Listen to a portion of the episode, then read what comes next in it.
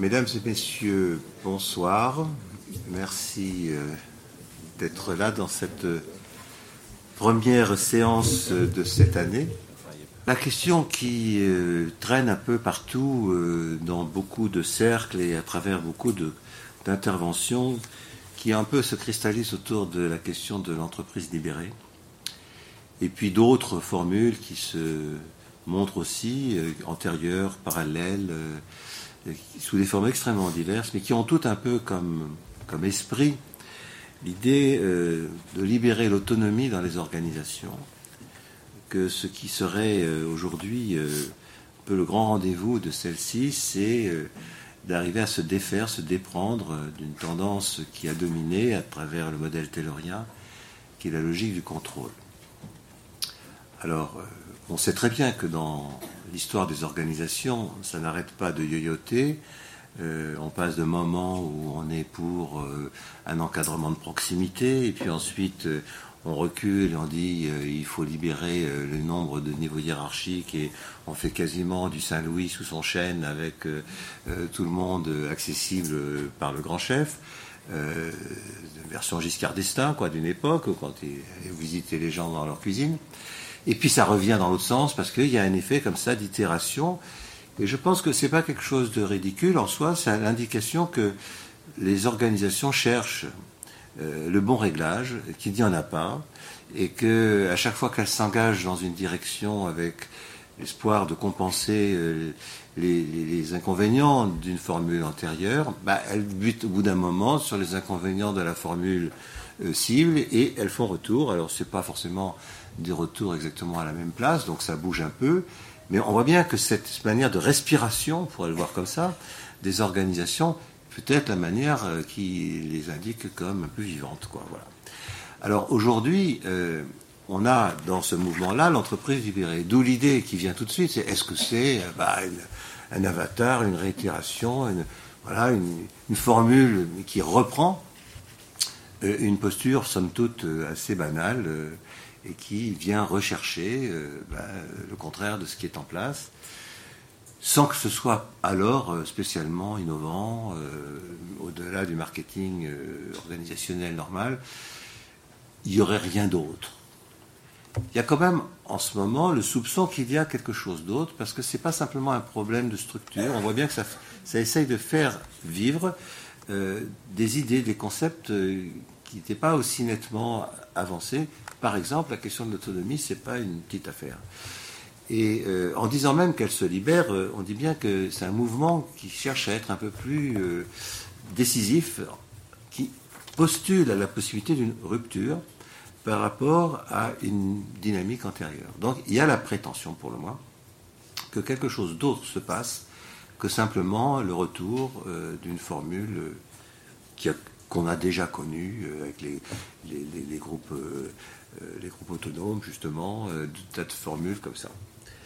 Alors on peut évidemment avoir quand même en tête que, euh, pour nous en tout cas, s'il y a quelque chose qui donne crédit à l'idée d'une rupture, c'est que bah, ça vient en, soutien ou en écho à une évolution économique dont nous, ici, on a beaucoup insisté pour souligner la rupture qui s'y joue à travers l'émergence de la dimension de la dynamique du service.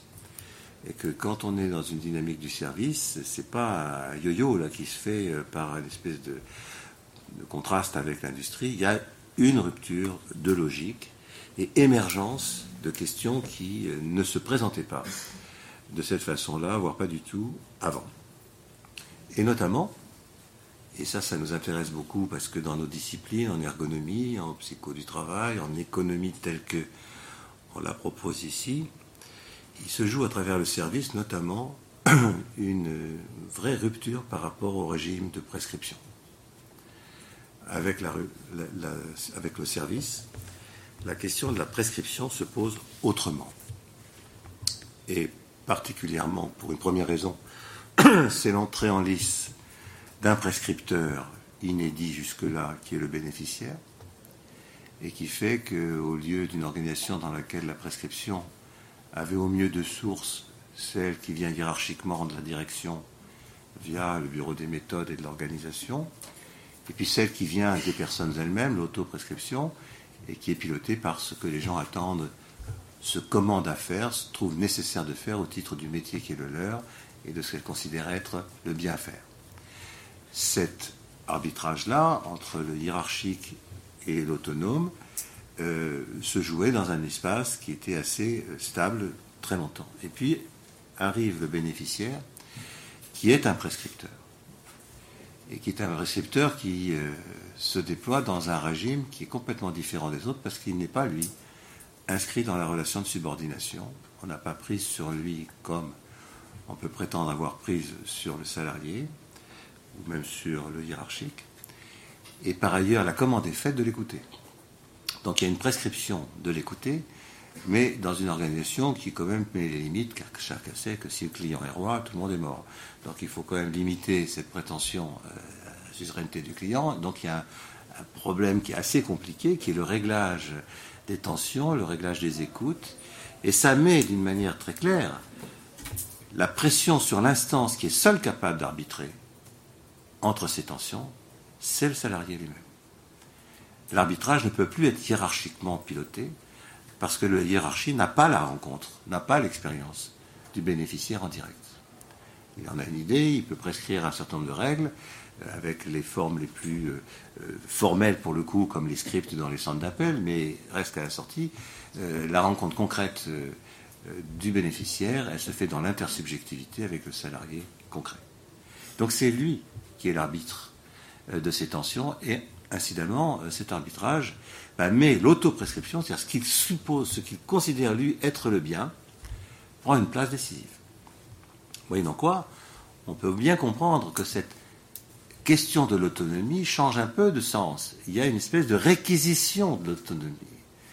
Il est commandé aux opérateurs, comme on dit chez nous, d'être autonomes. Et on voit bien qu'on est dans une injonction qu'on pourrait appeler euh, paradoxale ou contradictoire, puisque c'est clair, que si je suis obligé d'être autonome, je ne le suis pas beaucoup. Et donc, pour l'être, c'est forcément d'une façon qui doit preinter en moi des raisons que peut-être l'organisation n'aime pas tant que ça. Et donc, on voit qu'on est là au cœur même de la possibilité d'un malentendu, en tout cas d'une difficulté très très profonde, qui, en l'occurrence, a comme conséquence de mettre le management dans la situation la plus incommode, puisqu'il est en position de devoir chercher ce qu'il ne peut pas commander c'est inédit ça, d'avoir une exigence qui ne peut pas pourtant imposer, puisqu'elle relève d'une autonomie qu'il faut qu'il aille obtenir sans la contraindre. Alors à partir de là, euh, tous les jeux sont permis, et on voit très bien que toute cette question qui concerne l'instrumentalisation de l'autonomie, l'instrumentalisation de la subjectivité, est source de toutes les violences symboliques, politiques, morales, psychiques, qui sont au cœur de ce qu'on appelle les troubles psychosociaux. Moyennant quoi, euh, quand on s'intéresse alors à des organisations qui, pour la raison que je dis, cherchent à se mettre, se présenter d'une façon qui soit plus à même d'obtenir, d'accueillir, de soutenir, voilà, ce qu'elle attend des salariés, qu'ils soient plus autonomes, c'est tout à fait cohérent, puisqu'on ne peut plus le contraindre, il faut essayer de, d'y inviter, de le solliciter, de le soutenir, et donc de se mettre un peu comme en creux pour que ça monte, pour que ça vienne. On voit bien que là, l'idée de fond, c'est que les organisations essayent de raisonner plus en puissance qu'en force. Favoriser que quelque chose ait lieu, que quelque chose émerge. C'est très intéressant cette idée. Moyennant quoi, euh, il y a pour nous donc à essayer de comprendre est-ce que l'entreprise libérée pour s'en tenir à elle pour l'instant, et on verra comment on aura besoin éventuellement de prendre d'autres exemples. L'entreprise, comment elle s'y prend? Et est-ce que, de fait, c'est comme ça qu'elle raisonne, c'est ça qu'elle cherche, voire c'est ça qu'elle obtient? Reste que pour nous, euh, le point qui nous importe, voire qui nous inquiète, c'est que euh, il y a aussi le risque d'une espèce d'abandon euh, du salarié en race campagne, euh, qui, au motif euh, qu'il serait autonome, rien n'est donné pour s'en sortir tout seul. C'est-à-dire qu'il est tout seul. Et que dans la relation face à un client où il n'a plus le soutien d'une organisation qui le laisse s'en débrouiller, eh bien cet isolement est source, pour le coup, alors, non pas d'une liberté, mais plutôt au contraire d'une solitude. Et on voit bien comment on est ballotté entre deux possibilités, d'une organisation qui est trop enfermante, qui corsette exagérément dans des dispositifs formels trop contraignants, et inversement, une organisation qui abandonne euh, les opérateurs, les salariés, euh, dans une épreuve du réel, dont ils sont seuls à faire l'expérience, et sans qu'il y ait assez de soutien, au motif qu'il n'y aurait pas de raison de s'en mêler, ce serait remettre de la structure là où on veut l'enlever. Ce réglage, c'est celui qui nous intéresse parce qu'il faut bien le voir que dans les situations où c'est la solitude ou l'isolement qui domine, on est face ici à deux risques contraires mais en fait euh, liés. L'arbitraire, face aux bénéficiaires, c'est à la gueule du client que je m'en sors parce que j'ai pas de règles. Ou inversement, c'est le harcèlement par le client qui, ayant décidément plus d'autorité et de puissance que moi, s'impose à moi d'une manière où, pour le coup, euh, il m'assujettit. Et donc, on a là aussi des sources de domination qui prennent un chemin qui n'est plus celui de la hiérarchie directe, mais qui passe par la fenêtre après être sorti par la porte et revient par le client qui fait la loi. Et que j'affronte seul, c'est-à-dire dans une situation où la hiérarchie n'est jamais là pour me soutenir, où c'est toujours moi qui ai tort. Bref, il faut que je m'en débrouille. Alors, voilà, dans, ce mouvement-là, on va essayer de comprendre comment ça se passe. Alors, on a sollicité pour aujourd'hui euh, Pascal Huguetto, qui est un vieux ami, enfin pas vieux, mais c'est un ami euh, qu'on a depuis un moment. Euh, je suis mal passé pour l'appeler un vieil ami, parce que quand même, quel serait mon âge alors? Pascal Huguetto, qui est professeur donc, de sociologie, qui est économiste à, l'université Paris, enfin Marne-la-Vallée, Incidemment, ça a été d'ailleurs l'élève de Christian Duterte, qui est donc encore plus vieux que lui, puisque forcément. Euh, donc là, il y a un un délit d'initié, hein. il y a un entre-soi dont il va falloir se méfier, parce que tout ça, ça parle un peu de la même boutique et du même endroit. Donc il faudra trouver le moyen de mettre des coins euh, dans des ententes, euh, sinon suspectes. Mais ce qui nous arrange, en fait, c'est qu'on n'est pas d'accord. C'est-à-dire que Pascal a développé des pistes différemment. Euh, sur des maillages différents. Quand je ne pas d'accord, c'est un peu vite fait quand même, mais on n'est pas sur les mêmes traces. Et c'est une différence qui, qui, vaut le coup. Et, il a alors beaucoup écrit, euh, il intervient beaucoup aujourd'hui sur ce thème-là, c'est pour ça, au-delà de l'amitié qu'on a pensé à lui. J'en profite pour dire qu'il est, on entend beaucoup en ce moment partout, et puis ceux, qui l'ont raté pourront le retrouver le 13 octobre, la semaine prochaine, à l'Observatoire des cas de la CFDT, dans le cadre d'un colloque ou d'une journée, je ne sais pas comment on appelle ça. Un séminaire. Un séminaire sur l'évaluation du travail. Donc euh, voilà, on est vraiment sur ces sujets-là. Pascal, on est vraiment très content que tu sois là. Euh, on aura donc d'abord ton intervention, c'est celle que l'intervention invitée, ça va de soi. Et puis on aura ensuite une contribution réactive ou réactionnelle, les deux d'ailleurs, de Christian. Euh, je ferai aussi quelques mots à un moment ou à un autre. Et puis surtout, on essaiera d'avoir, comme on le fait régulièrement maintenant, des échanges avec vous. Eh bien, on y va. Oui, je pense que je vais à la fois essayer de tracer des, points de convergence avec euh, ce que François vient de dire, et puis immédiatement, en, écoutant certaines choses, j'avais des, petites, euh, euh, petites nuances à, apporter. alors, je pense que les, le thème de, la conférence d'aujourd'hui, en fait, est, vraiment le, point qu'il faut soulever actuellement après, mettons, 3, 4, 5 années où on a vu monter ces, discours sur l'autonomie et une préoccupation vraiment forte des acteurs d'entreprise, une organisation publique également sur, ces sujets-là. alors, François parle d'entreprise libérée et a immédiatement dit que c'était parmi d'autres choses. Les autres choses valent la peine d'être mentionnées parce que je pense qu'en fait, il y a une conjonction qui participe justement à euh, la possibilité euh, pour le thème de, de, faire un peu boule de neige et de prendre son essor. moi, j'aurais tendance plutôt à structurer autour d'une question très très présente dans les entreprises, qui est la digitalisation. et le moment où on a cessé de parler du numérique pour parler du digital. pourquoi est-ce que d'un seul coup on se met à ne plus parler français et aller chercher un terme dont euh, en théorie on n'avait pas besoin? C'est parce qu'il y a des significations derrière euh, qui sont associées à ça, qui montrent bien ce que les entreprises, euh, que les entreprises sont en recherche de quelque chose autour de quelque chose qui les perturbe. Et c'est notamment ce, contexte-là qui participe à la, montée de, la préoccupation pour l'autonomie. Si je voulais me livrer à un inventaire qui n'est pas exhaustif, euh, dans les phénomènes qui convergent euh, et qu'on retrouve euh, soit indépendamment, soit un petit peu mélangés, on a la digitalisation, on a l'entreprise libérée, on a, que n'a pas mentionné François, le mode agile. Et le mode agile est intéressant à la limite pour la question que, sur laquelle finissait François, puisque c'est peut-être dans, le mode agile qu'on parle le plus du client. Euh, plus que, dans, les autres. On a la génération Y qui, si vous n'avez pas suivi euh, la presse professionnelle et le vocabulaire d'entreprise, euh, s'appelle désormais les millennials.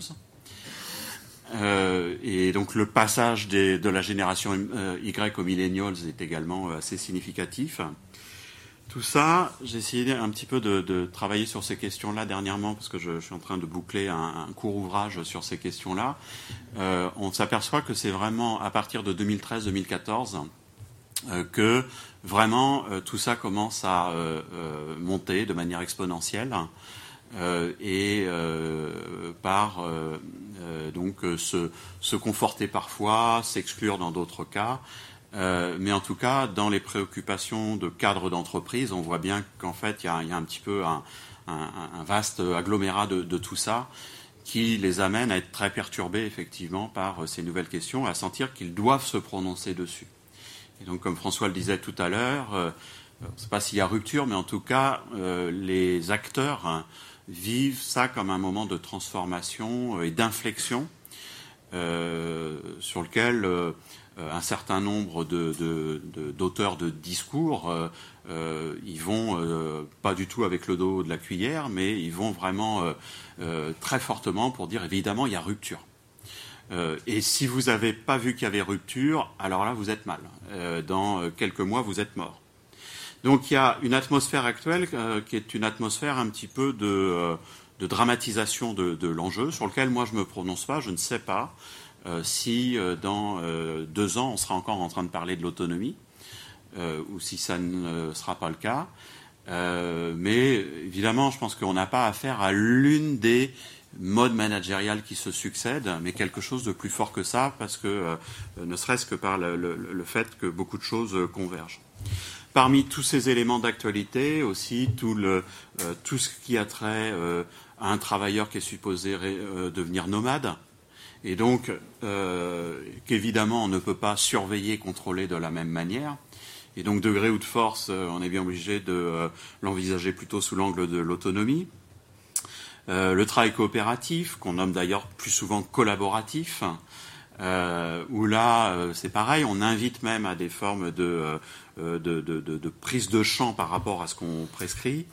Donc vous voyez, il y a beaucoup de choses qui amènent aujourd'hui vraiment dans toutes sortes d'organisations, publiques, privées, euh, grandes, petites, à avoir cette invitation à libérer les travailleurs des carcans de la grande entreprise, puisque immédiatement tout ça va de pair avec une critique de la grande entreprise. Ce qui est rigolo, c'est de voir qui euh, euh, reprend ces critiques et des, des, gens dans des postes dirigeants assez élevés dans les entreprises où on s'est évertué à consolider pendant les dernières décennies euh, les carcans qui maintenant sont en train de dire la main sur le cœur qu'évidemment ils ont compris qu'il fallait passer euh, à, l'autonomie, limiter le contrôle euh, et puis surtout donc supprimer les entraves qui sont facteurs de lenteur dans les, prises de décision et qui gêneraient fortement nos fameux millennials qui supporteraient pas ça. Euh, et euh, ces fameux millennials, notamment, seraient très demandeurs de, d'autonomie, de, renouvellement du travail, d'apprentissage, de progression, etc. Quand on est sur l'entreprise libérée, on ne prête pas ça simplement aux millennials, on est un peu plus généreux. On considère que tout, salarié, en fait, peut avoir ce type d'attente. Alors les arguments, quand on cherche à les reconstituer, euh, là où les choses sont les plus claires, c'est autour du digital, euh, où là, il y a la conjonction de, deux choses. Premier argument qui est euh, de dire qu'il y aura nécessairement un, tournant digital qui concerne notamment, enfin, dont, la prise de conscience doit être faite dans les grands oligopoles, dans les grandes entreprises, les grands groupes, qui doivent se rendre compte que leurs marchés deviennent en quelque sorte beaucoup plus contestables. Euh, la fameuse théorie des, marchés contestables va peut-être pouvoir trouver un début de réalité euh, avec le fait que, euh, bah, dans le fond, là où les oligopoles étaient un petit peu en sécurité sur leur marché avec une bonne connaissance des acteurs qui intervenaient depuis des décennies avec eux sur ces marchés, les connaissaient parfaitement, savaient à peu près d'où pouvait venir la, euh, concurrence et ses formes. Euh, désormais, euh, avec le numérique, on aurait des possibilités de voir surgir à la vitesse de l'éclair des concurrents auxquels on n'avait pas du tout pensé. Et donc c'est toute la prise de conscience du fait que quand on est dans l'automobile, dans la banque, à l'hôpital ou ailleurs, le premier concurrent c'est Google, c'est Amazon, etc. Donc des gens qui n'étaient pas du tout euh, des acteurs des marchés euh, de, ces entreprises, eh bien finalement, euh, peuvent du jour au lendemain surgir sur ce marché et venir déstabiliser avec une souplesse que n'ont pas ces acteurs anciens et qui ont de lourdes immobilisations de, capital. ces acteurs ont peur d'être en fait des mastodontes qui n'auront pas la souplesse pour faire face à un Uber, un, Google ou autre qui ne prennent pas la peine d'investir massivement euh, dans, euh, euh, le hardware, en quelque sorte, de, de, ces, de, ces acteurs traditionnels du secteur. Donc ça, c'est la fameuse innovation disruptive. Qu'à nouveau, le, le vocabulaire franglais est un bon indicateur d'une préoccupation d'entreprise. C'est-à-dire la, crainte devient forte de cette fameuse innovation disruptive euh, qui euh, disruptif au sens où euh, elle bouleverse complètement les choses et elle se manifeste d'une manière qui n'avait absolument pas été prévue. donc il y a une sorte d'effet d'ouragan qui détruit tout sur, sur son passage. Donc le numérique est pour beaucoup hein, dans les affaires qui nous intéressent. Alors il s'appelle digital depuis euh, bah, quand? Euh, Depuis quelques années, si vous faites un peu euh, attention, depuis 2013-2014. Qu'est-ce qui s'est passé? Ben, Il s'est passé que, autour de cette date-là, les PDG sont allés à Las Vegas. En début d'année, Consumer Electronics Show, d'abord les dirigeants des entreprises télécoms, euh, Stéphane Richard, évidemment, euh, s'est dit il faut quand même que j'aille voir euh, dans ce salon s'il n'y a pas des innovations qui vont être demain les produits, les, technologies qui vont venir me concurrencer. Là-bas, il y a les Netflix qui sont en train de, faire leur show. il y a Amazon qui commence à présenter ses nouveaux appareils, etc. Mais l'année d'après ou les années suivantes, en fait, euh, Stéphane Richard, il a été accompagné de tout un tas de monde, notamment euh, des dirigeants de la Poste, parce que la Poste s'est dit, mais dans le fond, euh, moi qui suis en train de perdre mon activité courrier, qui me demande bien par quoi je vais pouvoir le remplacer, peut-être qu'Hubert a davantage d'idées que moi et est capable de porter les colis euh, de façon bien plus euh, rapide que moi, d'offrir des services que moi je ne peux pas offrir, euh, qu'Amazon pardon est capable d'offrir ce genre de choses, mais Uber également. Et, donc, de plus en plus d'acteurs euh, qui auparavant n'avaient rien à faire dans ce salon, sont allés, ont fait le voyage. C'est un peu les missions de productivité de la libération. Euh, là, c'est la découverte de, euh, de la planète numérique, en quelque sorte. Et ils n'ont pas seulement découvert des technologies, ils n'ont pas seulement découvert un, salon qu'ils ne connaissaient pas, ils ont aussi découvert des mondes sociaux qui sont qu'ils ne connaissaient pas et qui sont orthogonaux à tous ceux dans lesquels ils vivent et dans lesquels ils font vivre leurs salariés. Donc, ils ont découvert euh, des gens euh, qui, euh, d'ailleurs, ont été les premiers à avoir l'allure que certains d'entre vous ont dans cette salle, avoir la jolie courte barbe, le, look relativement décontracté, mais en même temps bien propre, etc. Que des jeunes. Et donc, les dirigeants des entreprises ont en fait découvert le digital comme un monde social. Euh, comme le monde social de, la Silicon Valley, pour, parler rapidement, euh, de ses habitudes, de ses euh, façons de s'amuser autour de projets, de ne se mobiliser qu'autour de projets qui nous amusent et puis de délaisser dès que ça ne nous amuse pas, de, n'accepter de coopérer qu'avec des gens qu'on considère comme ses pairs, d'avoir une réticence assez fortement constituée au fait de rendre des comptes, euh, voilà, tout un tas de choses qui sont l'exact inverse de ce qu'on a demandé aux salariés d'être euh, de plus en plus au fil des ans et de tout ce qu'on a consolidé depuis les années 90 jusqu'aux années 2010, euh, le respect des process, etc. Donc parler de process dans, une start-up, ça marche pas forcément très bien. Et donc c'est la crainte que ces gens-là, en fait, avec, euh, alors qu'ils n'auraient pas été pris au sérieux il y a quelques années, euh, n'arrivent avec des, euh, solutions technologiques, notamment qui bouleversent complètement les conditions du service, en particulier. eh bien, c'est cette crainte-là qui, qui, a joué notamment. À partir de là, il était assez facile de recycler la génération Y dont on nous rebattait les oreilles depuis un certain nombre d'années pour en faire des millennials. Euh, qui euh, sont euh, vraiment là les générations Y poussées encore plus loin, c'est-à-dire des gens qui vraiment porteraient en eux-mêmes une incapacité à tolérer la hiérarchie, à tolérer de ne pas avoir une réponse dans l'instant, le temps lent de la grande organisation des, des, jeunes générations qui auraient un mal fou à euh, comprendre que euh, dans l'entretien d'évaluation, justement, dont on parlera la semaine prochaine avec le, chef, euh, que bah, c'est bien, on te remercie bien de ce que tu fais. Par contre, on a bien entendu que tu voudrais une promotion, mais tu sais comment c'est, ça pourra pas être avant deux ans, trois ans. tu trouves que c'est long, mais on est tous passés par là. Faut que tu fasses comme tout le monde.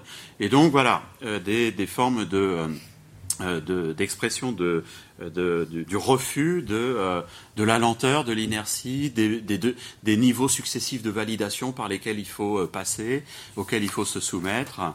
Euh, et nos millennials ne sauraient pas faire ça. J'ironise un peu, mais en réalité, simplement, il faudrait plus simplement traiter ça comme une forme d'expression de, l'individualisme contemporain, où il n'y a d'ailleurs pas besoin d'être un jeune trentenaire pour avoir des formes d'impatience de ce type-là.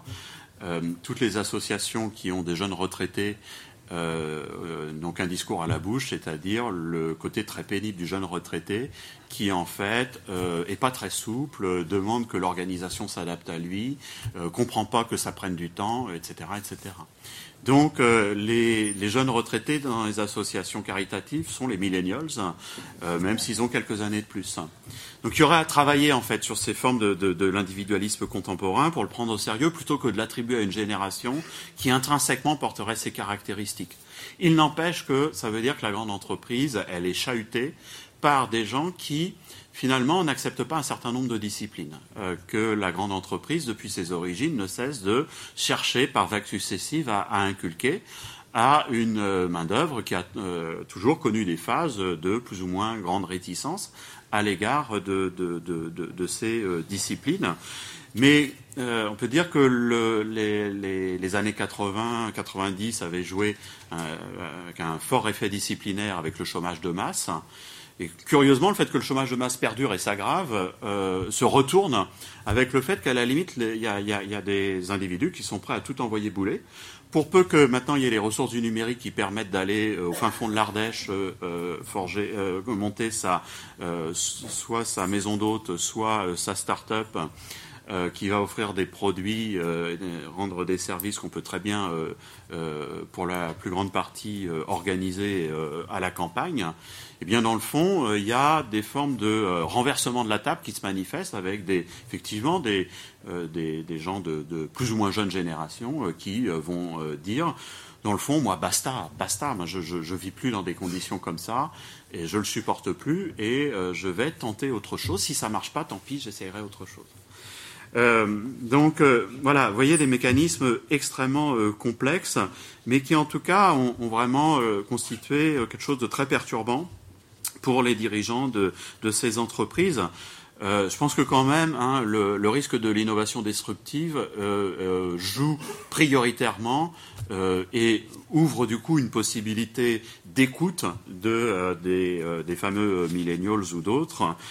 ça crée un contexte quand même qui rend les PDG un peu plus réceptifs à ce à quoi, il y a encore 3, 4, 5 ans, de toute façon, ils se seraient complètement rendus sourds. Euh, on aurait pu dire la même chose, euh, que ça ne les aurait pas perturbés davantage que, ça. donc voilà, on en est depuis quelques années à, ça, c'est-à-dire vraiment le sentiment que, alors c'est fort, il faut changer l'entreprise, changer ses modes de fonctionnement.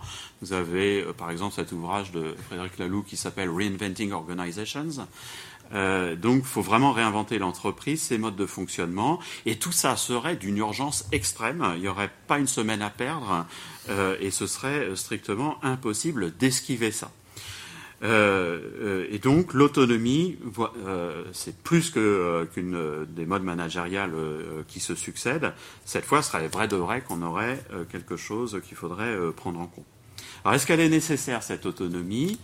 Euh, je ne cherche pas à me prononcer définitivement euh, là-dessus. Simplement, ce que je voudrais souligner, c'est que plus qu'une nécessité euh, vraiment impossible à conjurer, moi je pense qu'il y a des cycles d'appel à l'autonomie et de reflux de cette autonomie. Les millennials, tels qu'on nous les décrit, euh, bah, ils sont pas si différents que les jeunes ouvriers de la fin des années 60 ou 70, au début des années 70, qui accablaient leurs parents à force de refuser de prendre acte de la réalité et qui envoyaient tout valdinguer de manière complètement irrationnelle en quittant l'entreprise parce que le boulot n'était pas intéressant. Et les générations d'ouvriers précédentes, celles qui étaient entrées dans la grande entreprise, euh, euh, après la, guerre et qui euh, immigraient ruraux victimes de, la modernisation de l'agriculture étaient bien contents de trouver du travail dans, l'industrie, même si c'était du travail réputé non, qualifié.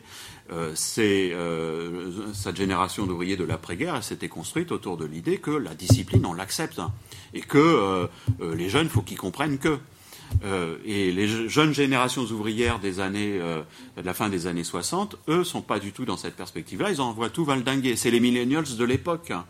Euh, et puis, on va également penser des organisations à base de groupes semi-autonomes. donc, ce sont les entreprises elles-mêmes qui également à cette époque disent quand même on est faut qu'on casse un petit peu les, les modes d'organisation trop prescriptifs qu'on donne un peu d'air qu'on libère euh, euh, dans les années 80, il y a eu tout le débat sur est-ce qu'il faut sortir du terrorisme ou est-ce qu'on est en train d'en sortir ou non. Donc c'est un débat qui en fait euh, connaît des, des, moments de flux et de reflux.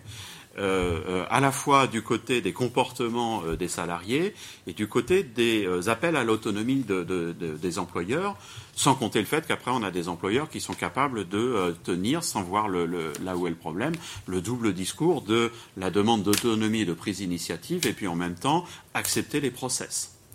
Euh, donc c'est un problème pas simple en fait que euh, ce, ce, cette nouveauté que serait le moment actuel de, passage à l'autonomie euh, euh, c'est une question qui n'est pas si simple à régler euh, que, que, que, ça.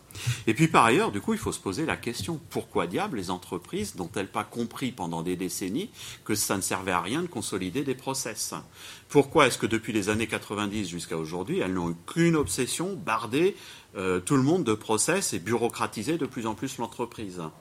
Euh, si elles ont fait ça, ces entreprises, c'est pas parce qu'à l'époque elles n'avaient pas compris. C'est parce que mener une grande entreprise et être capable de tenir le cap de stratégies qui sont de plus en plus compliquées dans des mondes où il faut grosso modo à la fois être capable de, de, faire de, la compétitivité hors prix et en même temps de la compétitivité prix. Pour tenir ce cap euh, euh, qui est loin d'être évident, eh bien, il faut un petit peu euh, s'assurer qu'il y a de l'organisation derrière. Donc, à partir du moment où je fais des promesses de qualité garantie à mes clients, je dis à mes salariés qui sont en front office, vous incarnez ça et donc prenez les bonnes initiatives, mais en même temps, je me dis, si je les laisse faire, c'est quand même pas garanti qu'ils vont avoir la bonne attitude pour moi qui ai beaucoup euh, euh, étudié les organismes HLM, si je dis à mon gardien d'immeuble, comme on le dit habituellement dans un organisme HLM, c'est vous qui incarnez la qualité de service, en même temps, le, gardien d'immeuble, c'est aussi quelqu'un qui couramment dit merde à des euh, locataires qui, qui, ne lui plaisent pas. Donc, je dois à la fois faire investir d'un pouvoir mes salariés en, relation de service. D'un autre côté, quand même, je préfère un petit peu garantir euh, par des scripts ce qui, euh, va être euh, fait. Donc, la grande entreprise, elle doit organiser. Le, les enjeux d'organisation, d'organisation quasiment industrielle, même dans des services où on a des flux dans l'hôpital, dans un hôpital, il y a des flux de patients euh, dans une université, il y a des flux euh, d'étudiants. De, euh, si on n'a pas de l'organisation quasi industrielle pour structurer tout ça, c'est pas sûr que là, la semaine prochaine, tous mes étudiants soient inscrits et aient leur carte d'étudiant. Donc, il y a, des, il y a des, des, des de l'organisation industrielle, en fait, qui s'est consolidée au cours des dernières années. Et donc, la question qu'on peut poser, c'est pas tellement de savoir si on va basculer de l'ancienne entreprise euh, dont on voit point Boubou, elle était méchante, hein, elle n'avait rien compris, à la nouvelle entreprise qui aurait bien compris qu'on ne peut pas faire autrement qu'avec de l'autonomie. Euh, la question est plutôt celle, euh, c'est celle que moi je, pose aujourd'hui, qui est comment est-ce que les gens qui nous parlent d'autonomie aujourd'hui voient concrètement les dispositifs d'organisation euh, dans lesquels cette autonomie va prendre place. C'est-à-dire comment est-ce qu'on règle, par exemple, le curseur entre de l'autonomie et de l'organisation industrielle, dont a priori, euh, notamment dans les très grandes structures, on ne va pas me dire que ça va disparaître et qu'on va plus en avoir euh, besoin du jour, jour au, lendemain. Donc la, question est plutôt à, à ce niveau-là. comment est-ce qu'on va réussir à faire? Autre question qu'on peut se poser, qu'en pensent les acteurs euh, qui constituent les entreprises, euh, les administrations publiques, les associations euh, aujourd'hui? Une entreprise, c'est d'abord ses acteurs.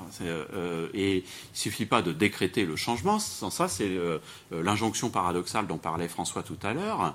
Si je décrète que tout le monde trouve son compte dans l'autonomie, je risque d'avoir, et que, évidemment, il faut obéir à ça, je vais avoir un petit peu un problème quand je vais voir des gens qui ne vont pas obéir. Et moi, je soupçonne qu'il y a des gens qui ne vont pas obéir si facilement que ça. Euh, si on prend l'entreprise comme un monde d'acteurs, euh, essayons de voir un petit peu les groupes d'acteurs que cela concerne.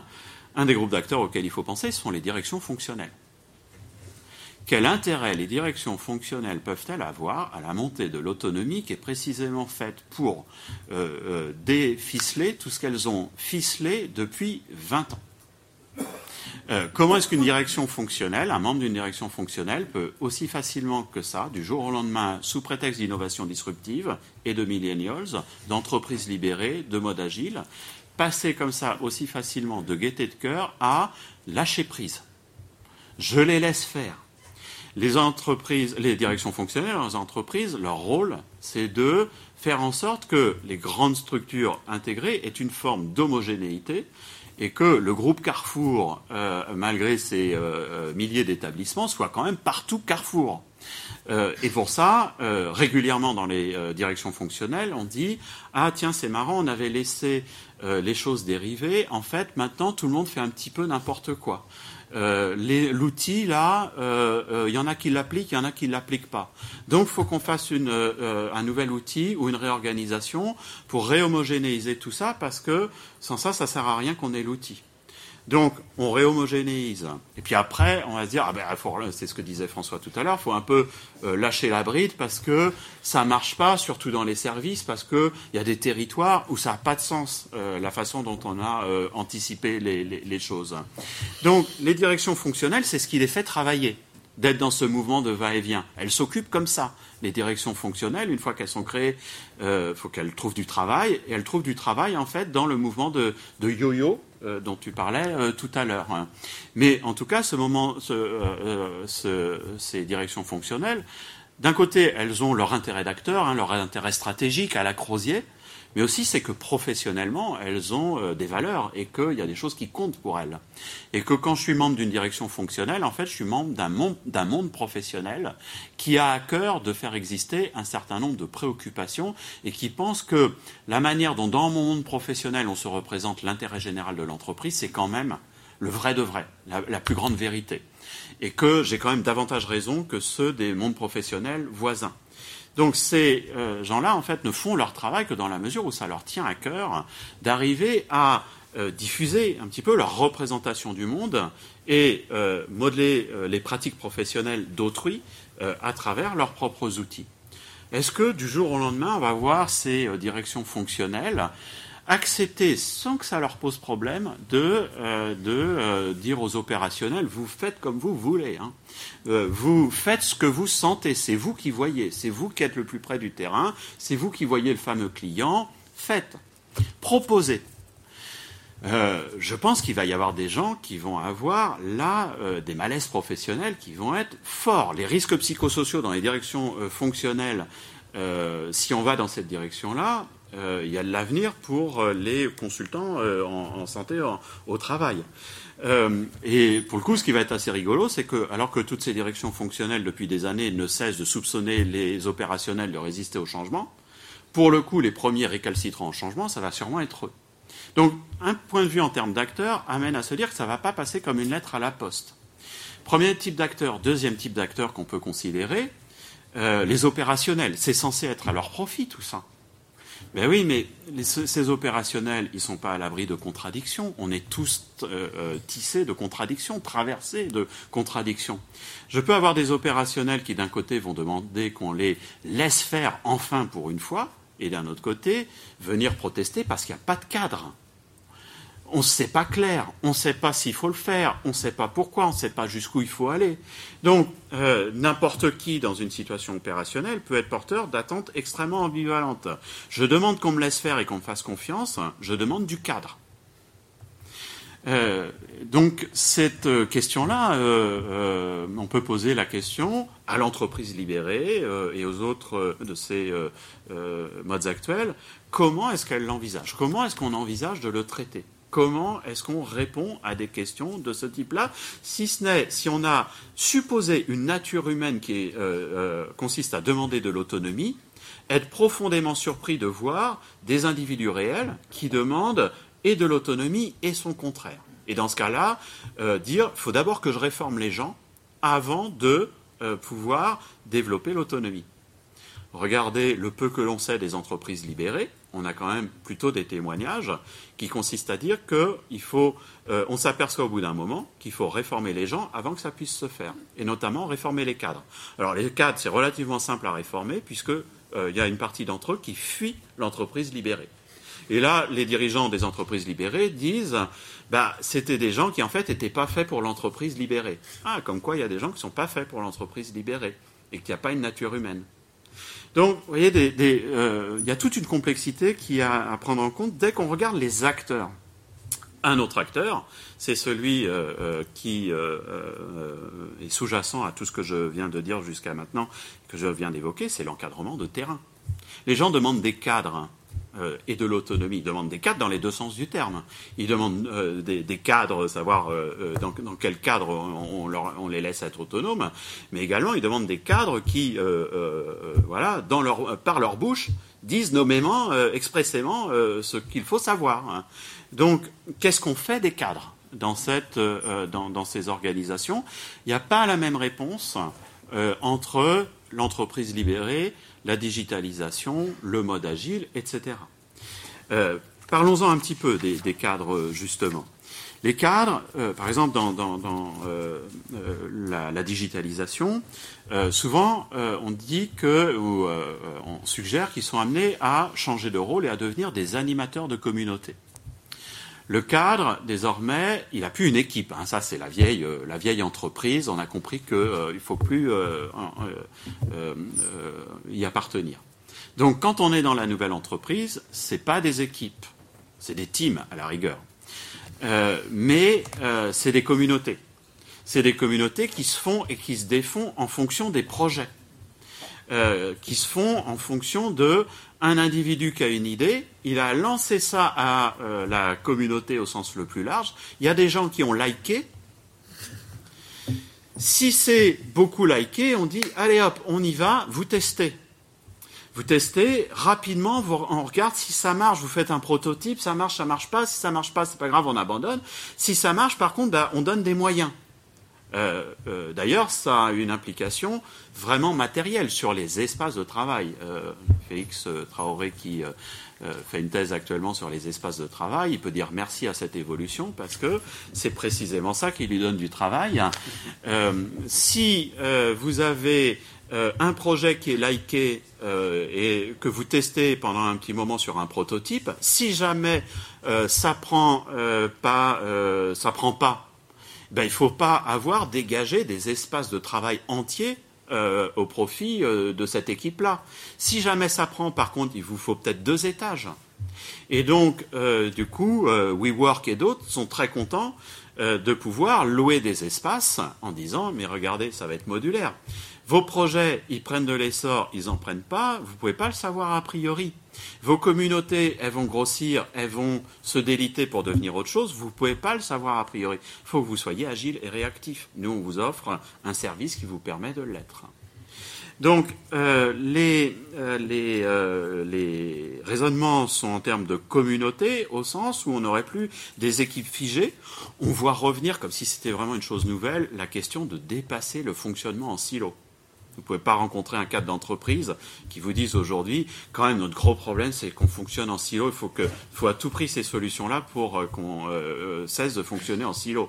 Bah, écoutez, moi, ça fait euh, depuis, je suis un peu plus jeune effectivement que, François le, suggérait tout à l'heure, mais quand même, j'ai un petit peu, petit peu de, de, temps pour avoir entendu la question des silos revenir sans cesse depuis, depuis 20, 25 ou 30 ans. Euh, donc, euh, mais par contre, la question, c'est à nouveau la possibilité que euh, on immobilise en fait des moyens et qu'on s'aperçoive rapidement parce qu'une start-up aura eu la même idée, mais l'aura mise en œuvre de manière beaucoup plus rapide, qu'en fait, il ne fallait pas consentir toutes ces immobilisations. Donc la communauté, en fait, la possibilité de faire et de défaire, que ce soit modulaire, euh, c'est lié euh, à, ces choses-là. C'est pour ça qu'il faut le prendre au sérieux quand même, quand on dit que les cadres doivent devenir animateurs de communauté. Animateur, ça fait depuis 25-30 ans également qu'on dit que le cadre doit être un animateur. Euh, mais aujourd'hui, on le redit et on le dit avec visiblement un peu plus d'urgence. c'est, tout ça est à prendre au sérieux. Il y a une chose qu'il ne faut pas oublier quand même, euh, face à tout cet engouement pour des cadres, soit qui deviennent animateurs de communauté, soit dont on peut se passer dans le cadre de l'entreprise libérée ou quasiment. Euh, ne pas oublier que précisément, euh, dans les années 80, on a beaucoup voulu euh, travailler sur l'empowerment des niveaux d'exécution, euh, supprimer des niveaux hiérarchiques dont on disait ça c'est typique de la ligne hiérarchique taylorienne, euh, c'est des petits chefs qui étaient là que pour surveiller les gens, il n'y a pas de valeur productive particulière, donc on pourrait s'en passer si on rend les gens autonomes. de fait, les ouvriers spécialisés ont bien gagné en autonomie. On a supprimé des niveaux hiérarchiques et puis après on s'est dit mais mince en fait ils faisaient des choses ces gens-là. Ils n'étaient pas qu'en train de fliquer les gens.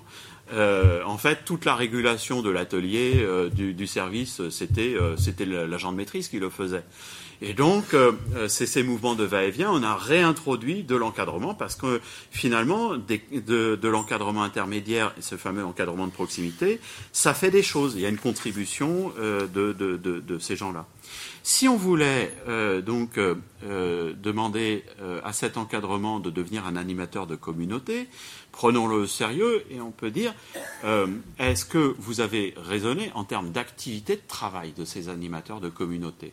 Vous êtes en train de proclamer qu'on entre dans le travail de demain, qu'il faut y entrer très vite. Est-ce que le travail de demain, vous savez que ça restera du boulot? Parce que le travail de demain tel qu'on en parle, on n'a pas l'impression que ce soit du boulot. Et pourtant, c'est de l'activité qu'il faut bien euh, faire tous les jours de manière un petit peu laborieuse. C'est pas parce que c'est fun qu'il n'y a pas plein de choses à faire qui sont absolument pas rigolotes. Et donc, euh, le, cadre, lui, est-ce qu'on a pensé à l'activité de travail euh, qui est la sienne et telle qu'elle va se redéployer dans cette fameuse animation de communauté? Si vous écoutez les gens de, de, start-up, euh, euh, de, gens qui ont, euh, sont plutôt dans, le numérique, etc. Ils disent voilà, nous vraiment euh, au départ, on n'était pas très nombreux, on a fait en sorte vraiment qu'on puisse s'écouter en permanence. Donc on avait des lunchtime, on avait des ceci, des cela, où tout le monde pouvait discuter, s'entendre, etc. Puis il y avait un dirigeant, il arbitrait, il arbitrait devant tout le monde. Puis dès que ça prend euh, euh, une certaine taille, on est obligé d'introduire des, niveaux euh, et d'encadrement, des, gens de, de, services fonctionnels. Mais en même temps, il faut continuer à ce que tout le monde embarque et se sente toujours aussi partie prenante qu'autrefois de, tout ça. Ça veut dire que maintenant, c'est à nos animateurs de communauté de faire ça. L'animateur de communauté, lui, doit passer son temps à écouter.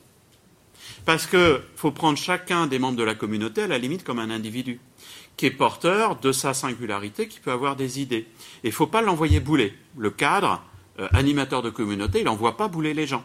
Il écoute même les idées les plus farfelues. Et il réfléchit parce que dans l'idée la plus farfelue, il y a peut-être de l'innovation disruptive. Il ne faudrait pas l'avoir loupé. Donc, il euh, faut écouter. Euh, écoutez déjà, il faut imaginer les cadres d'entreprise d'aujourd'hui euh, je ne sais pas où ils auraient le temps d'écouter. Donc, euh, pour que ces cadres aient le temps d'écouter, il faut euh, que l'on nous dise comment on conçoit la nouvelle entreprise qui doit ne plus avoir ces dizaines de réunions. parce que les cadres, ils sont essentiellement en réunion et derrière le tableau Excel pour faire du reporting. Donc, est-ce qu'on va supprimer le reporting? Euh, est-ce qu'on va supprimer des réunions euh, qui occupaient à ce point les cadres que quand même on n'a pas encore trouvé jusqu'à maintenant la solution pour les supprimer, si ce n'est dire aux gens qu'il faut les réduire Mais donc, visiblement, il faut qu'il y ait une formule magique pour les supprimer parce qu'il faut libérer les cadres pour qu'ils écoutent. Pour écouter, il faut quand même être un peu reposé. Pour pas envoyer les gens bouler, il faut pas être à cran. Il faut pas se sentir pressé par le temps. Euh, j'entends, j'écoute, euh, je fais quelque chose de l'idée la plus farfelue euh, et je dis aux gens, allez, vas-y, cool, vas-y, essaye. Peut-être, vas-y, je te donne du temps et je te donne un jour par semaine, tu le fais et puis on verra, tu m'en reparles. Oui, mais la personne, une fois qu'on lui a dit ça, euh, on ne sait pas de quelle est sa psychologie. La personne, c'est peut-être quelqu'un qui est très fort pour aller dire au chef qu'il euh, faudrait vraiment qu'on lui donne les moyens de, euh, de, lancer cette idée, et qui, dès qu'on lui dit allez, banco, vas-y, là, fait plus rien. Parce que la personne a peur, parce que parce qu'elle a peut-être pas les moyens, parce que professionnellement elle n'a pas le parcours qui l'a doté de tout ce qui permettrait de se saisir de la complexité de, ce qu'elle est en train de proposer. Donc ces, euh, éléments-là, en fait, font que le cadre animateur de communauté, eh bien, il a du boulot et qui est absolument pas simple. Question, qui soutient le cadre? Qui euh, accompagne le cadre? Euh, Qui est là pour écouter le cadre?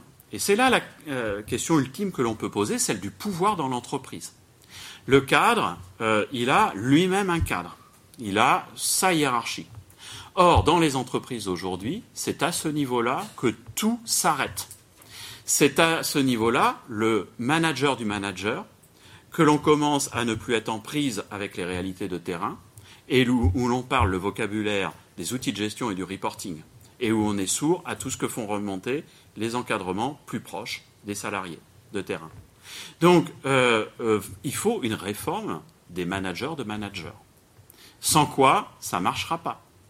Euh, je ne vois nulle part, ni dans l'entreprise libérée, ni dans la mode du digital, ni dans le mode agile, une quelconque prise de position sur qu'est-ce qu'on va faire des managers de managers et comment ces managers de managers vont évoluer. Autrement dit, si on veut prendre l'exemple du mode agile, je ne peux pas mettre mes équipes en mode agile si moi-même, en tant que chef de ce monde-là, je ne suis pas agile, pour être capable d'apporter des réponses, il y a des moments, il faut trancher. Euh, je ne suis pas capable d'apporter des réponses moi-même si mon propre manager n'est pas en mode agile. Ça veut dire que de proche en proche, c'est le PDG lui-même qui doit être agile. Donc les PDG qui reviennent de Las Vegas ont-ils décidé d'être agiles? Se sentent-ils concernés par euh, la digitalisation euh, des comportements qu'ils demandent à leurs salariés? Donc la question sur laquelle je, termine, c'est vraiment celle du, pouvoir, c'est-à-dire des autorisations, des latitudes qui seront données euh, effectivement à euh, tous ces, personnels, et notamment à l'encadrement, sans quoi euh, les premières victimes seront vraiment ces animateurs de communauté qui vont en prendre plein la figure.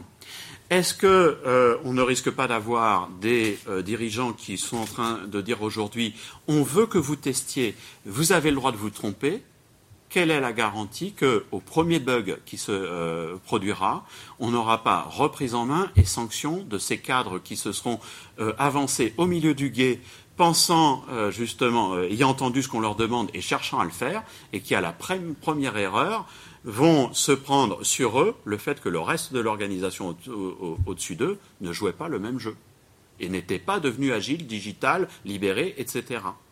Euh, dans l'entreprise libérée, des questions de pouvoir se posent également. Euh, quand on regarde les témoignages, on a quand même euh, une question très forte autour de, des, cadres qui, pour certains, fuient, pour d'autres, arrivent à se convertir, mais quand même, souvent, au bout du bout, c'est le dirigeant lui-même, le leader hein, dans une entreprise libérée, le leader qui, en fait, quand même, rattrape plein de choses, puisqu'il n'y a plus euh, ce que l'on a considéré comme étant du travail improductif euh, des, gens qui ne euh, faisaient pas confiance. Donc voilà, moi je pose la question du, pouvoir, de qui va réguler, qui va arbitrer, comment est-ce qu'on prévoit la souplesse précisément de ces arbitrages, de cette régulation, qui devront toujours se faire dans l'entreprise libérée ou pas libérée. Comment est-ce qu'on a pensé à, à l'activité de tout le monde dans ce cadre-là? Merci à toi.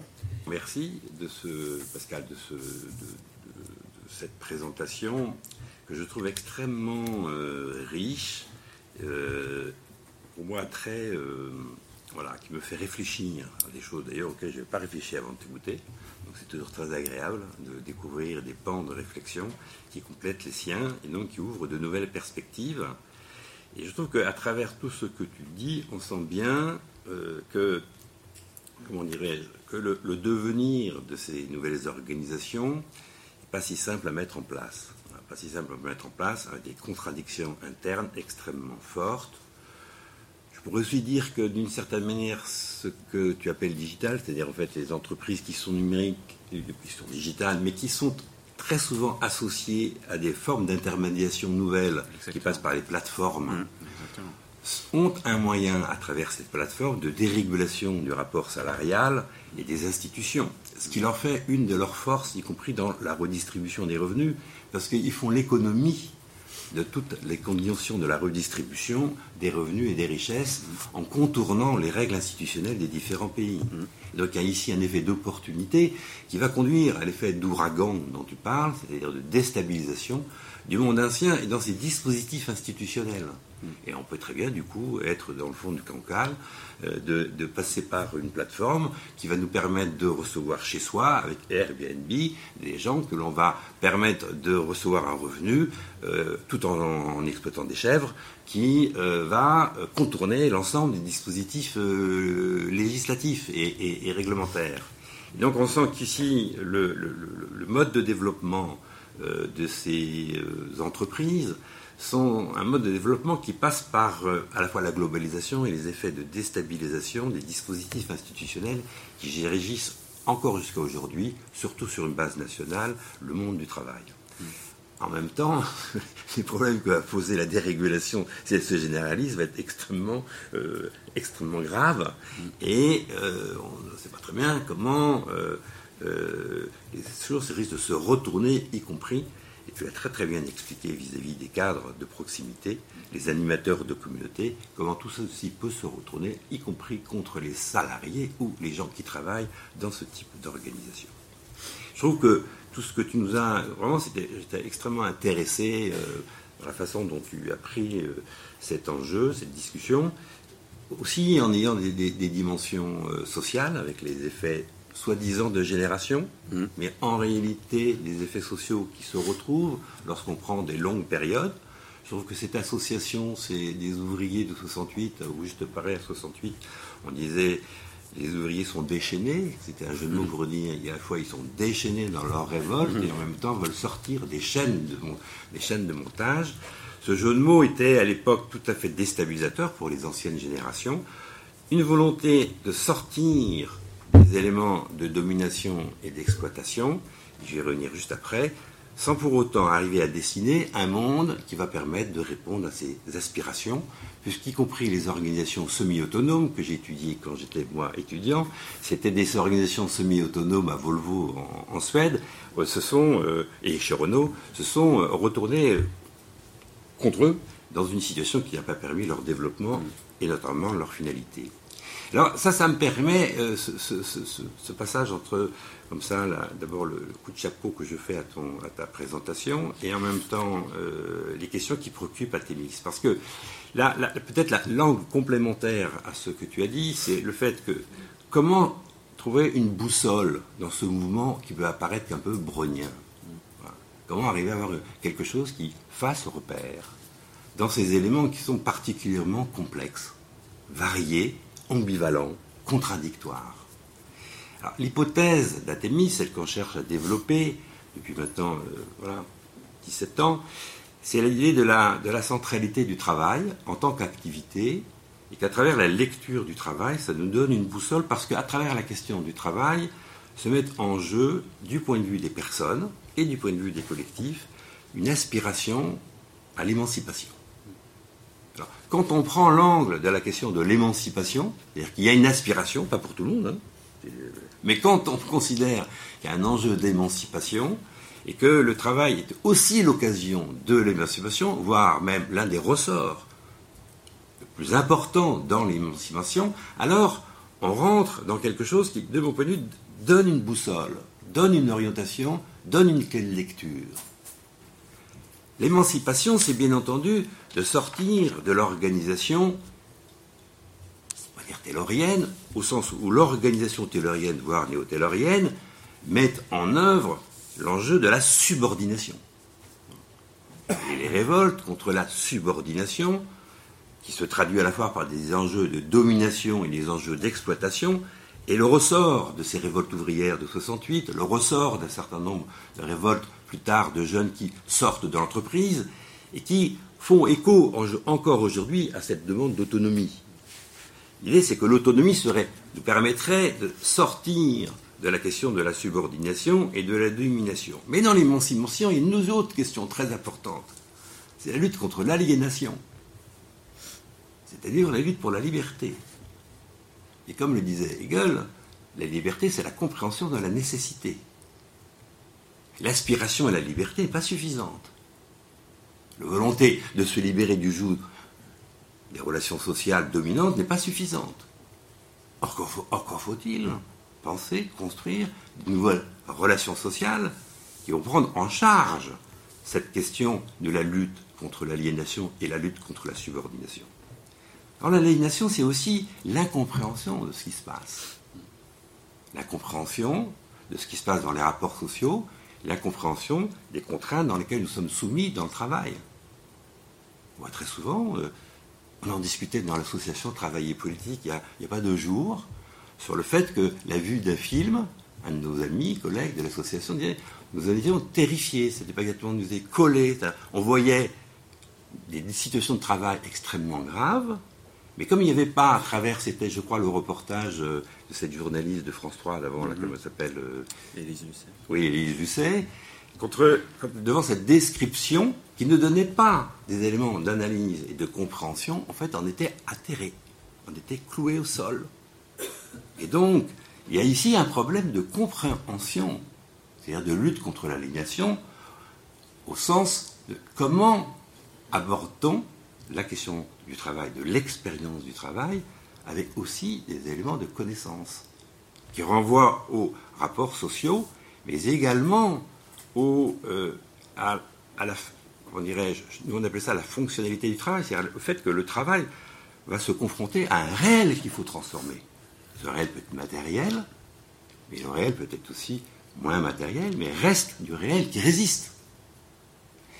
Alors, ici, la question qui nous est posée, c'est finalement, quand on prend cette ligne de compréhension des choses, cette aspiration, soutien à des luttes, à un mouvement qui serait un mouvement de l'émancipation par le travail, est-ce que ces organisations libérées, les organisations que tu as décrites, nous aident ou nous aident pas dans cette affaire-là?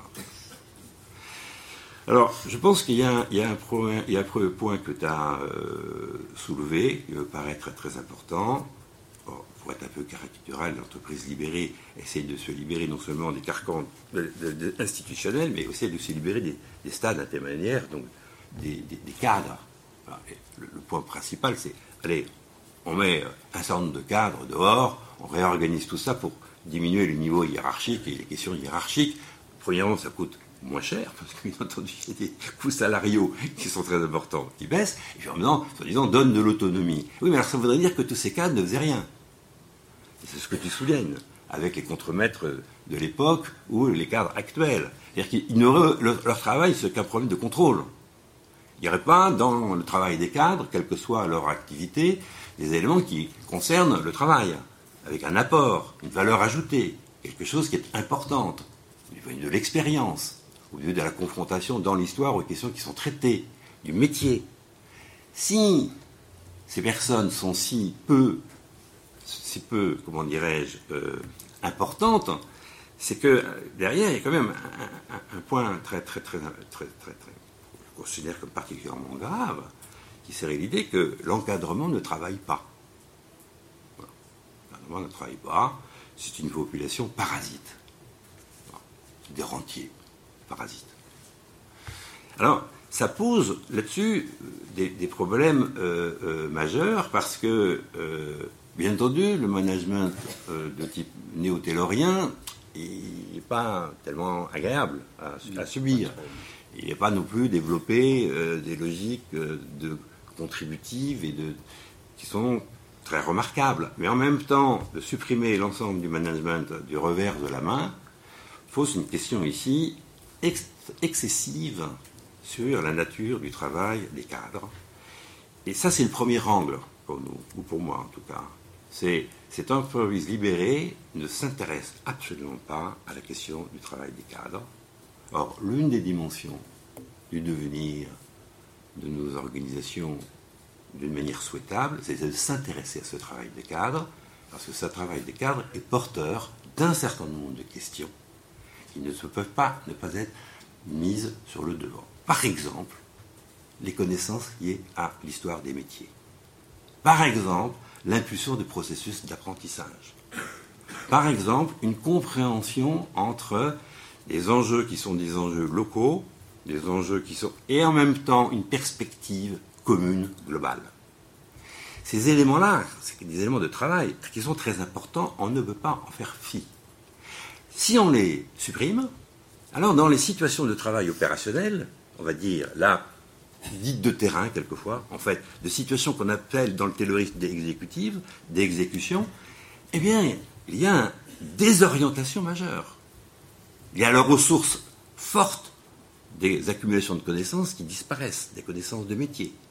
Il y a le travail, la difficulté du travail de passer d'un mouvement brownien à un mouvement qui donne du sens, qui est, perdu. Et ce type d'activité, ce type d'activité est essentiel dans la lutte contre l'aliénation. Ne croyez pas que nous pouvons, dans la lutte contre l'aliénation, nous passer de ce type de travail. Le deuxième point sur lequel j'aimerais insister, c'est la, question dans, dans, euh, dans l'autonomie de qu'en est-il qu'en est-il du rapport à la subjectivité? C'est-à-dire qu'en est-il de l'engagement subjectif dans le travail. Supprimer la hiérarchie, c'est une chose. Mais qu'est-ce que l'on construit à côté? Dans quelle mesure, dans toutes ces activités agiles qui demandent un engagement extrêmement important, qui demandent un engagement de soi particulièrement important, qu'en est-il de la question de la subjectivité? En d'autres termes, qu'en est-il de la reconnaissance de l'engagement subjectif dans le travail? La reconnaissance, c'est pas simplement le salaire, ça, compte, mais c'est pas seulement le revenu. La question de la reconnaissance, c'est la reconnaissance des choix qui ont été faits dans le travail réel, dans les logiques d'arbitrage et les formes d'engagement. Or, cet, engagement n'est pas visible, il n'est pas lisible. On dit souvent le travail est invisible, parce qu'il passe par des formes que l'on ne peut pas détecter de l'extérieur. Trouver des formes de reconnaissance du travail demande à penser des nouvelles formes d'organisation que nous, athémistes, nous appelons l'organisation réflexive, c'est-à-dire une organisation qui met dans son sein des moments, des instances, des lieux dans lesquels on va pouvoir faire revenir l'expérience du travail, mettre des mots sur ce que l'on a fait, mettre des mots sur les difficultés qu'on a rencontrées avec le client, avec le bénéficiaire, avec au sein de la hiérarchie, entre pairs, mais mettre des mots devant ces difficultés de telle manière qu'en mettant des mots, commence à se construire deux choses, une possibilité de discuter avec les autres, d'autres de faire évoluer la coopération, et à travers les mots que l'on dit, on se soigne. La psychodynamique du travail a montré que la capacité de mettre des mots sur des enjeux traumatiques du travail permettent de se soigner, d'être créatif, d'avoir la santé. Voilà, la santé, plaisir au travail. Sans cette organisation réflexive, il n'y a pas de possibilité de reconnaissance du travail réel et donc d'un engagement, soutenir l'engagement d'une manière où la reconnaissance est clé. S'il n'y a pas cette reconnaissance, alors c'est soit le repli, le repli, le repli, et euh, on peut euh, trouver des défenses individuelles, voire des défenses du métier, on se replie, soit lorsque l'engagement est encore là, eh bien, on tombe dans toutes les maladies psychosomatiques. C'est-à-dire, on tombe dans les burn-out, on tombe dans euh, les, dépressions, et on tombe, voire les maladies, là, elles ne sont pas psychosomatiques, elles étaient, psychiques elles-mêmes, psychosomatiques au sens TMS également, troubles musculo-squelettiques, et donc on tombe dans la maladie. On tombe dans la maladie. Vous voyez qu'ici, et cette fois-ci, y compris pour les autres personnes engagées dans l'organisation quel que soit leur niveau de responsabilité. Et donc il y a, quelque chose que je trouve de très irrespectueux de l'entreprise libérée. Je trouve ça extrêmement... Je trouve que cette proposition est une proposition euh, de marketing irrespectueux du réel du travail des personnes à l'heure actuelle. Aucune préoccupation de la question de la reconnaissance, aucune préoccupation sur le fait que la reconnaissance est l'une des clés pour permettre personne de faire face aux situations et de tenir sur le plan de la santé. Le, troisième point, puis j'en aurai terminé, c'est que euh, ces entreprises libérées ne remettent absolument pas en discussion les enjeux de gouvernance et de pouvoir, et en particulier ne mettent absolument pas en discussion les conditions de la coopération de ces entreprises dans leur territoire, et vis-à-vis des personnes qu'elles servent dans leur territoire.